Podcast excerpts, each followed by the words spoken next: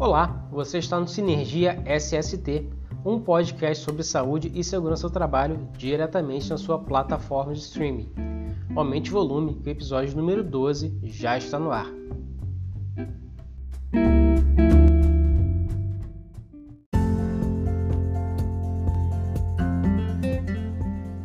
E vamos à escalada do episódio dessa semana. A consulta pública sobre o novo texto da NR36, o estudo sobre trabalho noturno e pressão arterial. E os conceitos de doença do trabalho e doença profissional são os temas desse episódio.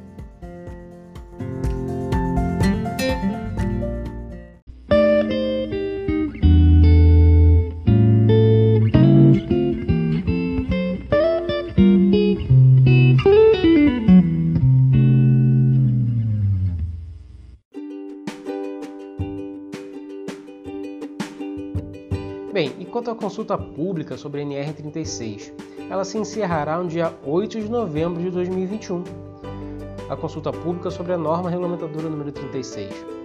Essa norma trata sobre a saúde e segurança no trabalho em empresas de abate e processamento de carnes e derivados.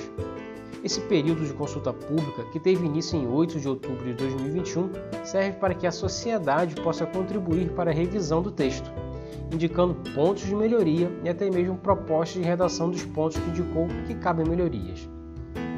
Vale lembrar que o Brasil é o único país que mantém uma comissão permanente de estudos sobre saúde e segurança do trabalho, a Comissão Tripartite Paritária Permanente, a CTPP, composta por representantes dos empregadores, dos empregados e do governo federal.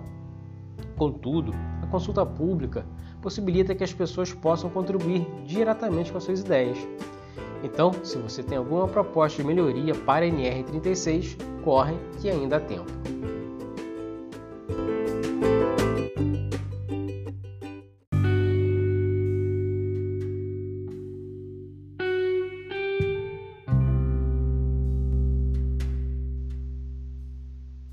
Quanto ao trabalho noturno e a pressão arterial, a Revista Brasileira de Saúde Ocupacional publicou um estudo sobre o trabalho noturno e a hipertensão, pressão arterial sistólica, pressão arterial diastólica.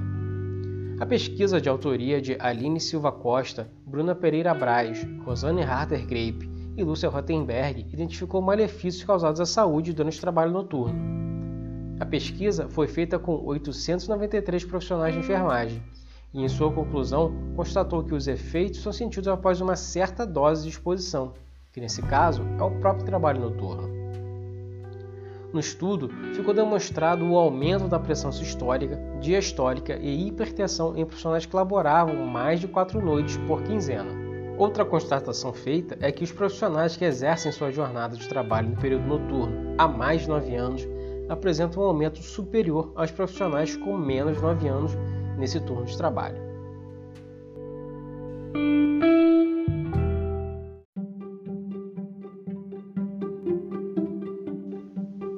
E a doença do trabalho e doença profissional? No canal do YouTube da Sinergia eu já abordei esse tema, mas é sempre bom relembrar alguns conceitos. Então hoje vamos relembrar esses conceitos e como diferenciar um do outro. Vamos começar pelo conceito de doença ocupacional. Agora você deve estar se perguntando: ué, mas não era sobre doença do trabalho e doença profissional? De onde é que saiu essa tal de doença ocupacional? Calma que eu explico. A doença profissional pode ser apresentada com mais de um nome. Ela pode vir também como sendo doença ocupacional.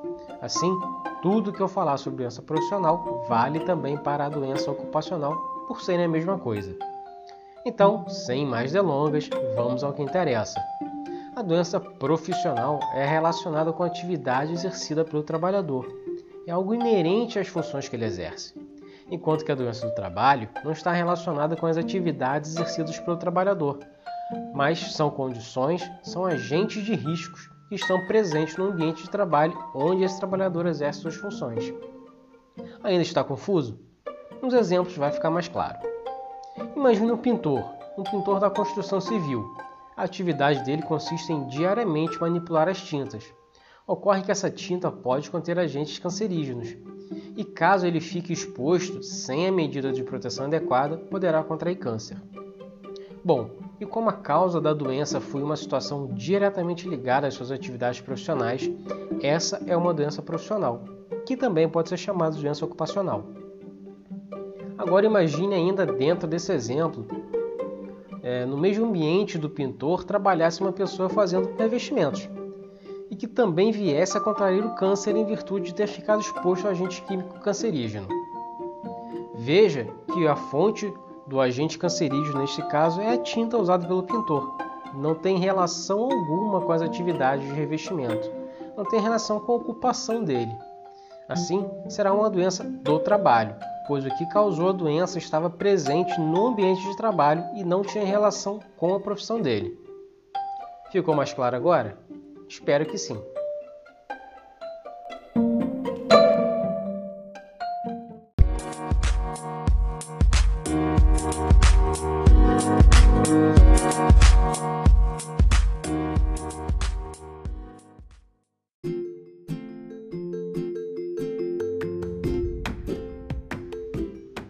Chegamos ao final de mais um episódio. Espero imensamente que vocês tenham gostado e conheçam também as nossas outras redes sociais. Nós somos presentes no Instagram e no YouTube. Um abraço e até a próxima!